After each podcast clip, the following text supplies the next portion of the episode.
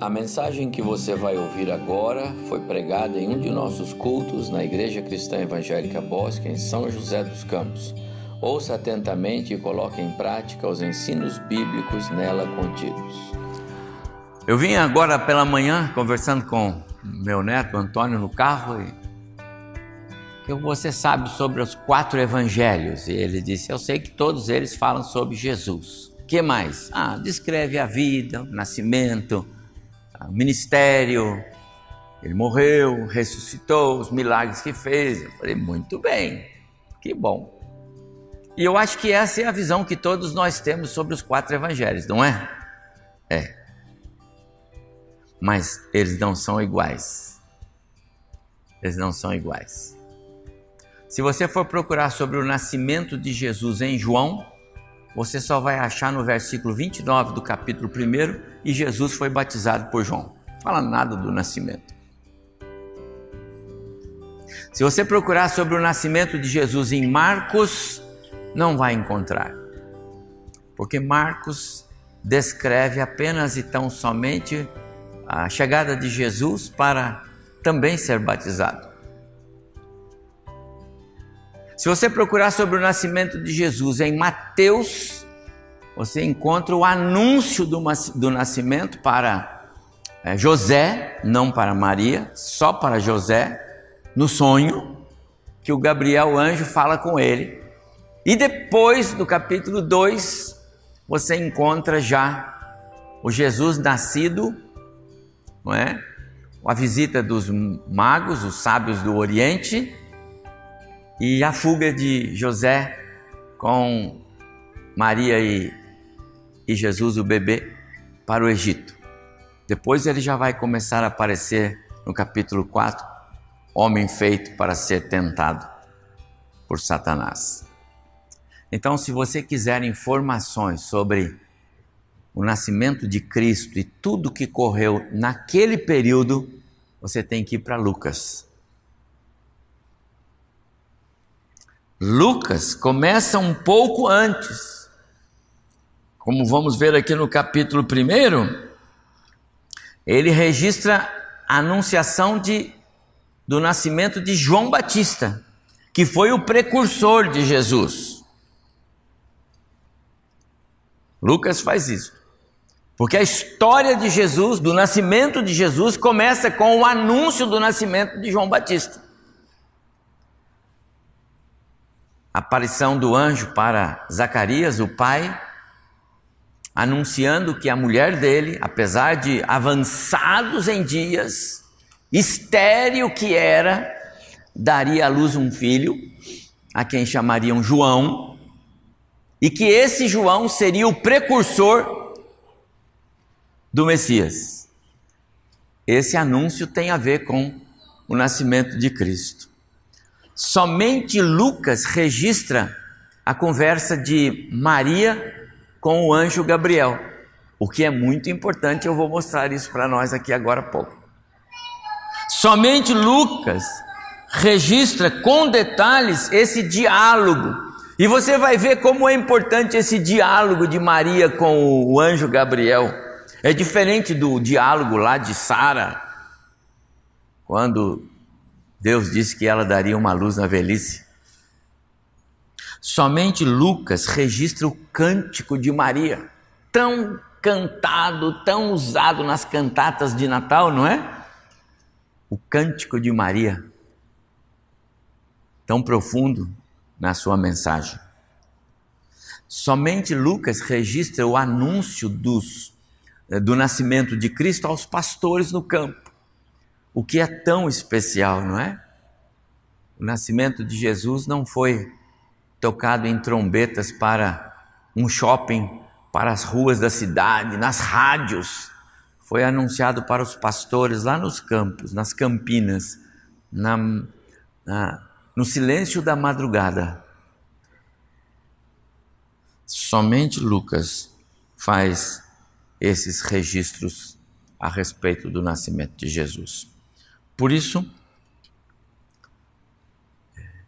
Lucas nos ajuda a entender que de fato Jesus é a mais perfeita revelação de Deus aos homens. Quando Deus quis se revelar, ele mandou seu filho. Eu vou ler alguns versos de Lucas capítulo 1. Você, por favor, fique com sua Bíblia aberta. Olha o verso 5. Nos dias de Herodes, rei da Judéia, houve um sacerdote chamado Zacarias, do turno de Abias. Sua mulher era das filhas de Arão e se chamava Isabel.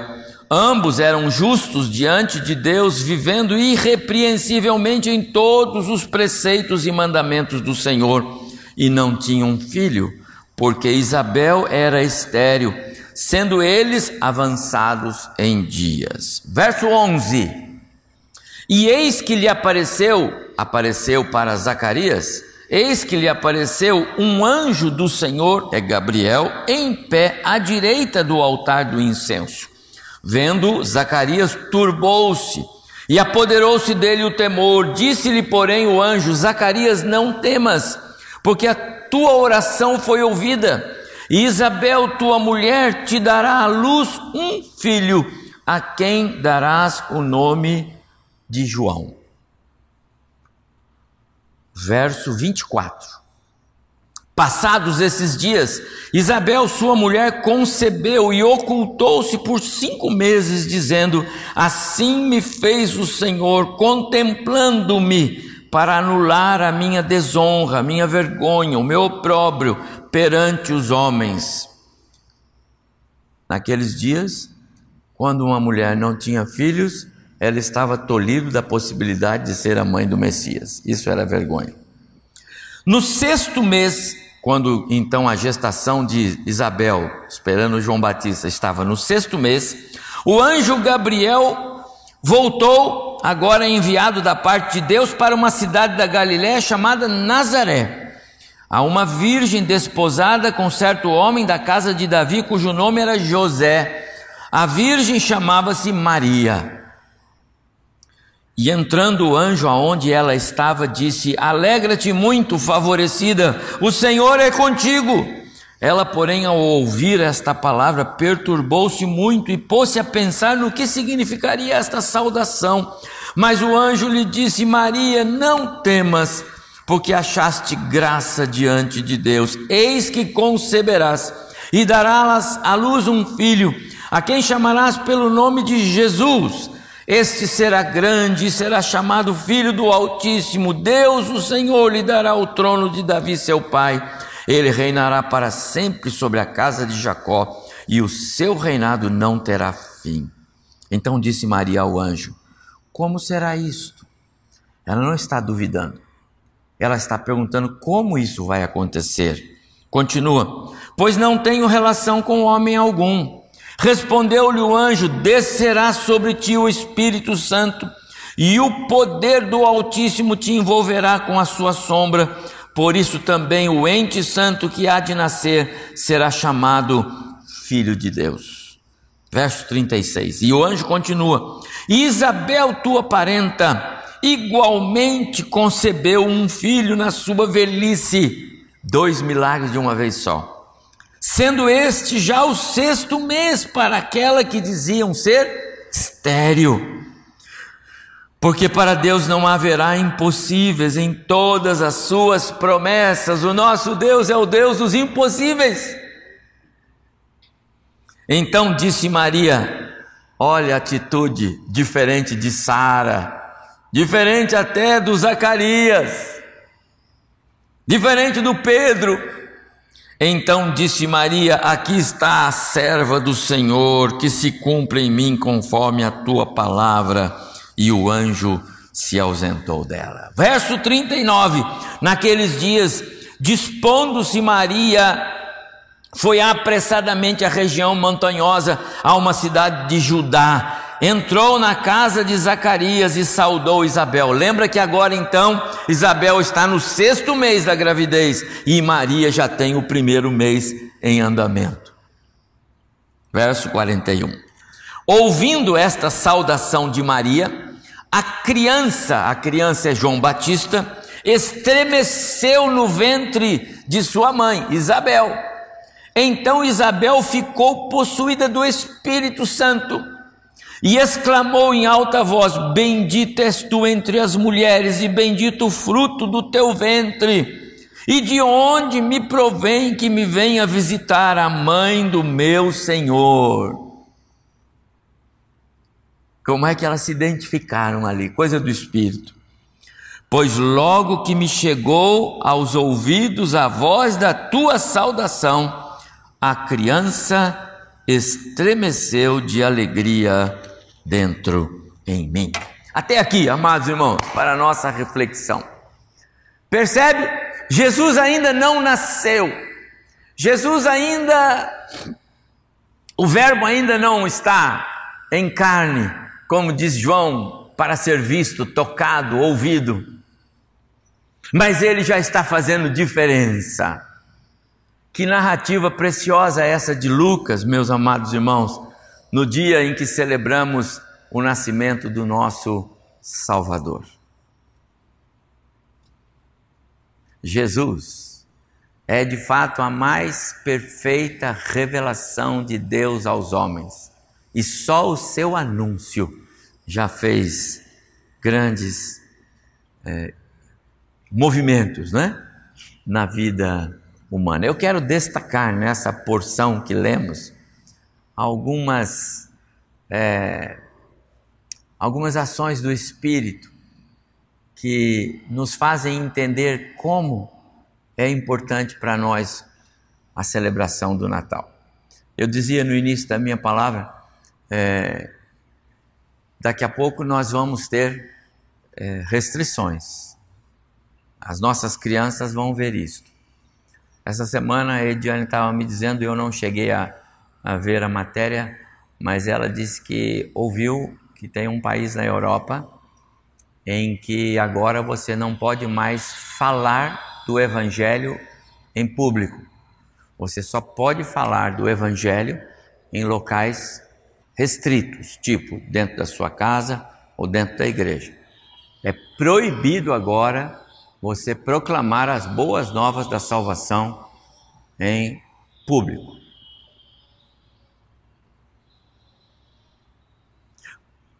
Há algumas coisas que são liberadas nesses países. Por exemplo, a oração dos dias dos muçulmanos. Esse pode, em público.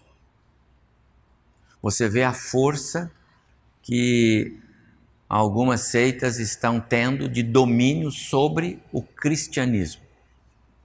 Em países onde o cristianismo já é, reinou. A, o futuro indica que em alguns lugares Natal não vai ser mais celebrado, junto com outros que já não são. É a perseguição contra o Cristo do Natal. Algumas matérias, e eu li várias esses dias, estão hoje fazendo mais ênfase que é mais uma data que dezembro que não tem nada a ver com o Cristo do Natal, é uma data que já existia antes dele, séculos antes já se celebrava. Então tira o Cristo do Natal e põe o Papai Noel. As ações comunitárias são lindas e como elas comovem as pessoas, não é? Você ouvir matérias de jornal quando falam sobre aqueles homens trabalhadores, empresários, homens né, que se vestem com a roupa do bom velhinho, carregando e vão para as favelas, vão para as ruas, levam comida, levam um caminhão de comida junto. Que coisa linda! Então, Natal é o bom velhinho distribuindo comida, presentes e roupa. Isso é que alegria! Sabe o que está acontecendo no subliminar? O Jesus do Natal já não tem lugar mais. Entende? Daí para proibir as celebrações natalinas com referência a Cristo é só um passo. E é o que vamos ter pelo futuro. Mas não é o que a Bíblia diz. E o Natal nunca teria sentido de fato se não fosse o nascimento de Jesus. E é isso que eu quero mostrar para os irmãos no texto que lemos. O verso que eu li aqui, o 38, diz assim: é o diálogo do anjo de do anjo Gabriel com Maria. Então disse Maria, porque o Gabriel disse para ela: Você vai ter um filho. O, o, Espírito Santo vai fazer isso, não é o marido seu, você nem tem, você apenas é noiva. Mas o anjo disse para ela: Você vai ter um filho. E ela disse: Aqui está a serva do Senhor. Verso 38. Que se cumpra em mim conforme a tua palavra.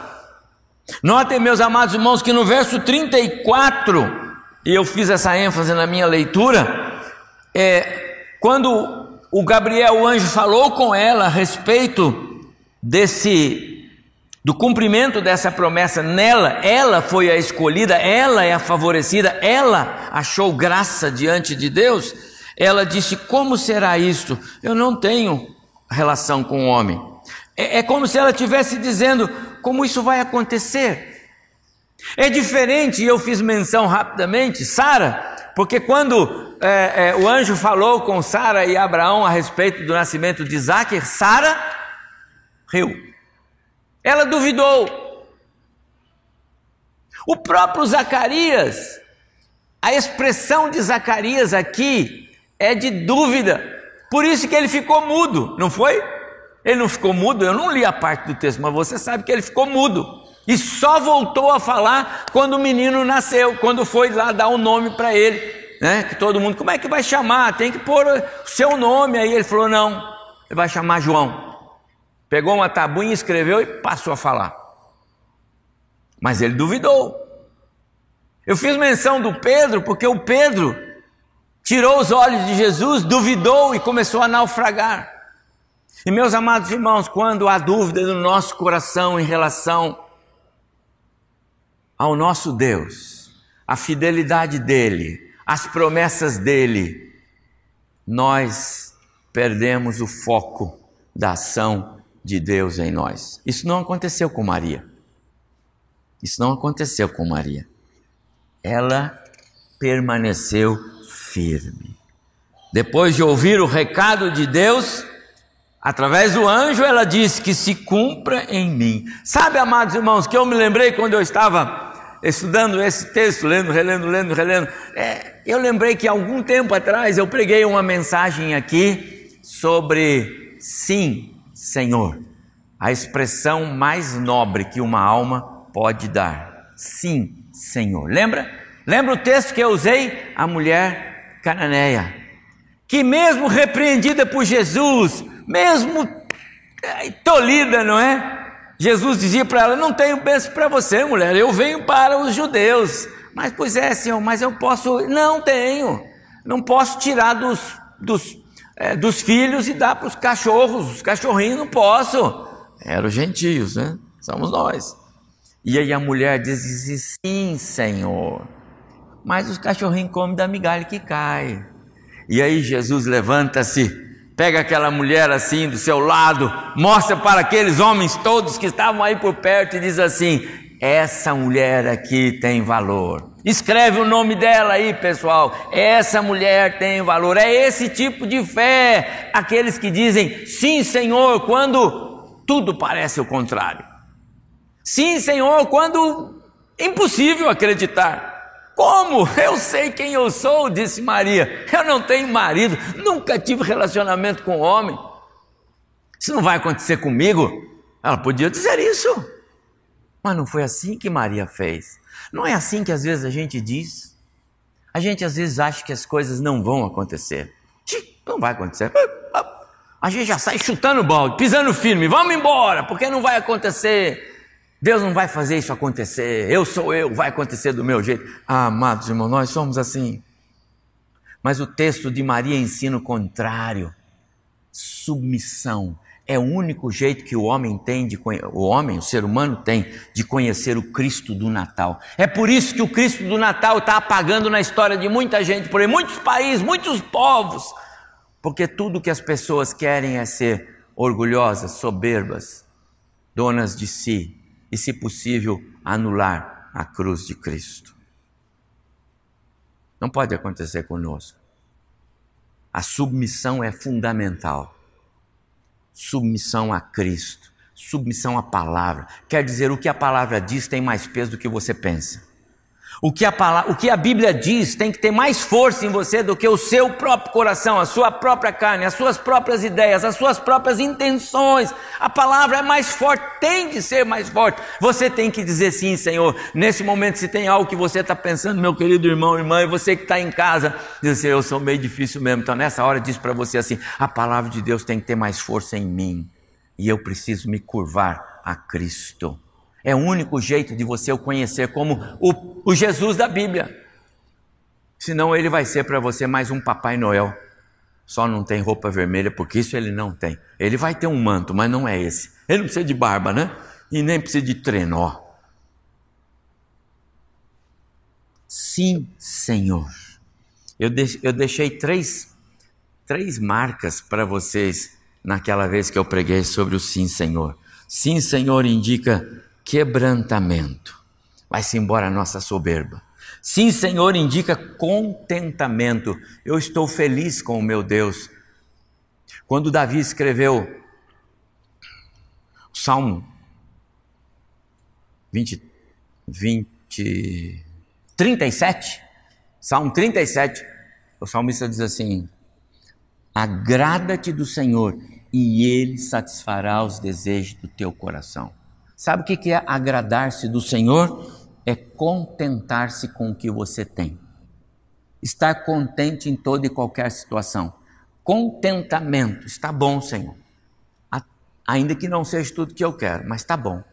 Eu sou grato ao Senhor por isso. Quantas vezes nós somos ingratos? Fazemos como fez Israel no deserto. Saiu do, da escravidão e já sai reclamando, murmurando o deserto todo. Por isso que Paulo escreveu: não vai entrar na terra prometida. Deus não se agradou deles. Ficaram prostrados no deserto. Quebrantamento, contentamento e fé incondicional. Esse é o sim, Senhor de Maria. Sim, Senhor, cumpra-se em mim. Ela quebrantou-se, ela contentou-se e ela creu. Amados irmãos, o Natal só é uma realidade em nós quando isso estiver acontecendo no nosso coração. Há um outro verso, o 44 de Lucas, olha agora, rapidamente. Lucas 1, 44. Isabel diz, dizendo para Maria, quando ela foi visitá-la, lembra? Chegou lá, Isabel com seis meses de gravidez do João, Maria com um mês de gravidez de Jesus. Logo que você chegou, e logo que me chegou aos ouvidos a voz da tua saudação, quando eu ouvi a tua voz, a criança estremeceu dentro em mim. Isso no verso 41 diz que ela também ficou possuída pelo Espírito. Então, meus amados irmãos, Natal é verdadeiro, é real, é percebido, acontece de fato na vida das pessoas quando o Cristo do Natal já balançou a nossa vida.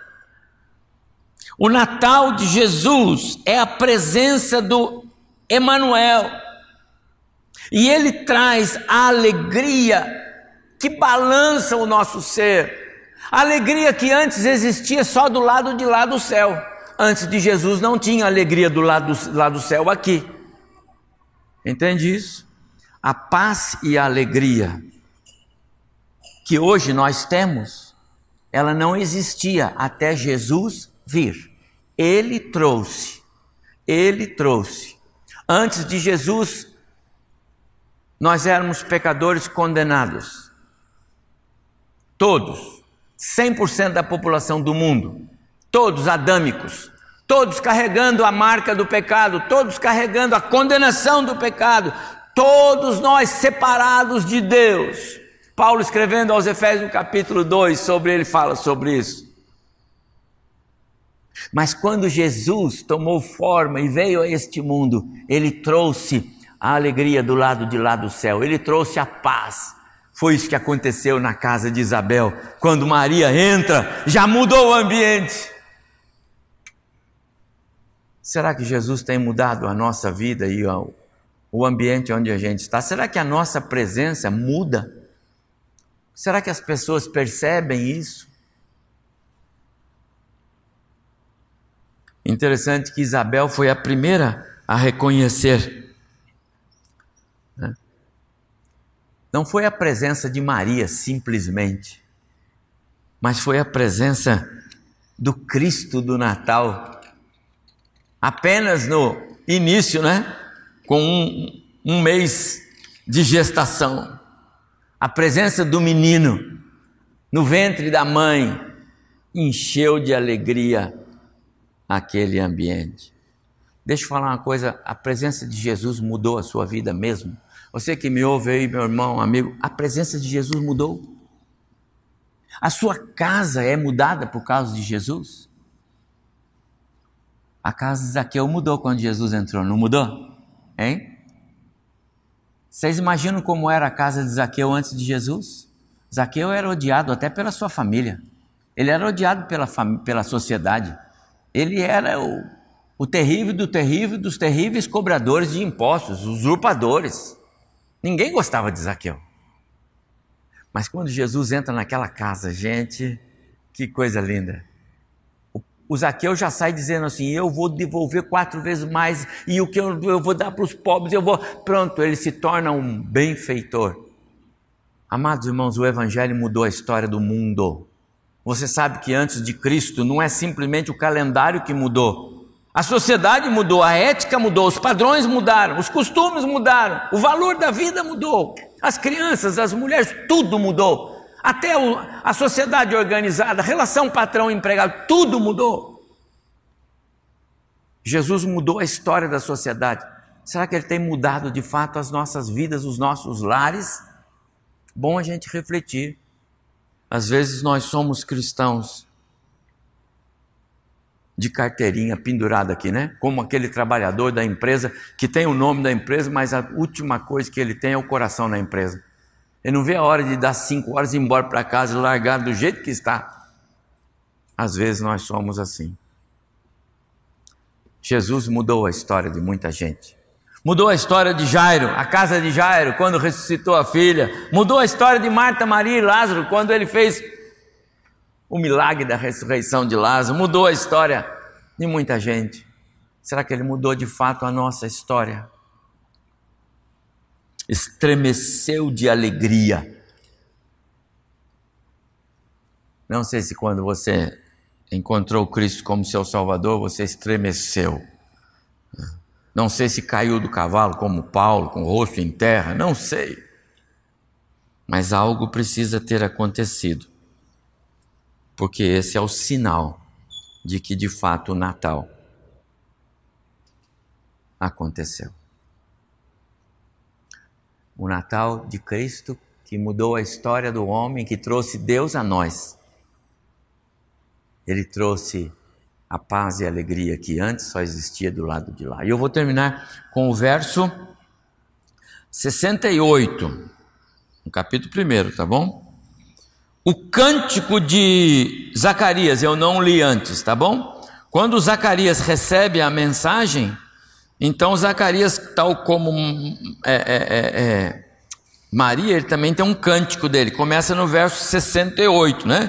Bendito seja o Senhor, Deus de Israel, porque visitou e redimiu o seu povo, e aí ele vai falando aí, tá bom? Agora, quando chega no verso 76, olha comigo. Então ele diz assim: é o pai, Zacarias, ele está dizendo para o menino, o filho, o João, tu, menino, será chamado profeta do Altíssimo, porque precederás o Senhor, preparando-lhe os caminhos. Ele sabia quem era João. Para dar ao seu povo conhecimento da salvação. João prepararia o caminho para Jesus que traria salvação. Continua no redimi-lo dos seus pecados. O trabalho de João era preparar o caminho para que Cristo apresentasse a salvação e a redenção. Verso 78: Graças à entranhável misericórdia de nosso Deus, pela qual nos visitará, olha agora essa frase, o sol nascente das alturas para alumiar os que jazem nas trevas e na sombra da morte e dirigir os nossos pés pelo caminho da paz. Amados irmãos, Natal, Natal bíblico, é a visitação do sol nascente das alturas, o maior milagre da terra, a mais perfeita revelação de Deus aos homens. É isso. Esse é o Natal bíblico.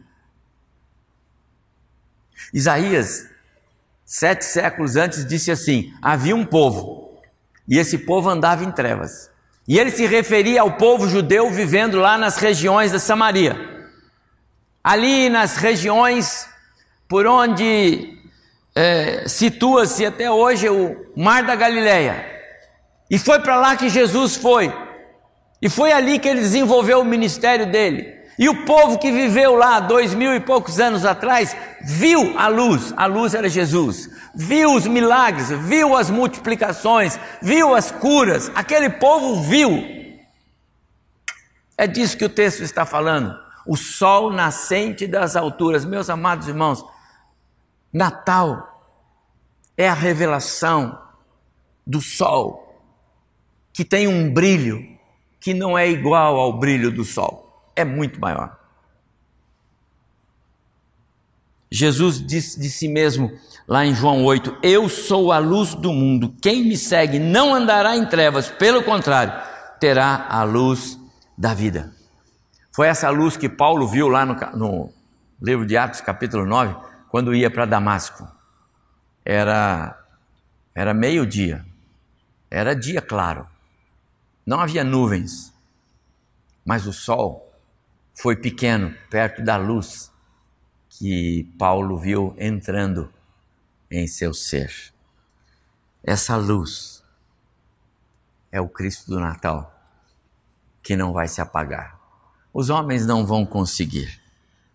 Eles vão tentar eles vão lutar contra ela, mas não vão conseguir. Sabe por quê? Porque ela já brilha em muitos corações. Quando disseram para o Pedro e seus companheiros: Olha, para vocês salvarem a pele de vocês, parem de falar desse Jesus. Tá bom? Aí segue cada um o seu caminho e nós não vamos prender mais vocês. E o que foi que o Pedro disse? Importa obedecer a Deus e não aos homens. Nós vamos continuar falando, porque nós vimos o Cristo ressurreto. Nós vimos o milagre, nós sabemos quem ele é. Não importa, nós continuaremos falando do sol nascente das alturas, porque ele já brilhou no nosso coração. Natal, meus amados irmãos, é alegria sim, é presente sim, é alguém botando uma toquinha do Papai Noel para alegrar a noite do Natal lá em casa, nenhum problema. É presentes em volta das árvores é o chester, o tender, o pernil, o lombo. É tudo isso. Pode ser. Mas, meus amados irmãos, nada se compara à manifestação mais perfeita de Deus, que é Cristo. Não pode ficar de fora, não pode ocupar um lugar secundário, não pode ficar para. Entendeu? O Natal tem de ser Cristo. Cristo na nossa história, na nossa vida. Que Deus abençoe vocês, irmãos. Irmãos que estão em casa, amigos. Eu sei que ainda há tempo de um almoço de Natal hoje, não é? Quem sabe uma ceia logo mais à noite. Não importa. Quem sabe algumas mensagens mais. Mas em todas elas, o Cristo do Natal tem que estar à frente. Porque Natal é Cristo. Aquela alegria que estremeceu Isabel, porque o Salvador chegou na casa dela. Aquela luz que brilhou, porque Isabel sentiu que algo dentro dela mexeu. O João, o João viu a luz brilhando sobre ele, era a luz de Cristo. Natal é dizer sim, Senhor eu reconheço Cristo, o meu Cristo, o meu Salvador.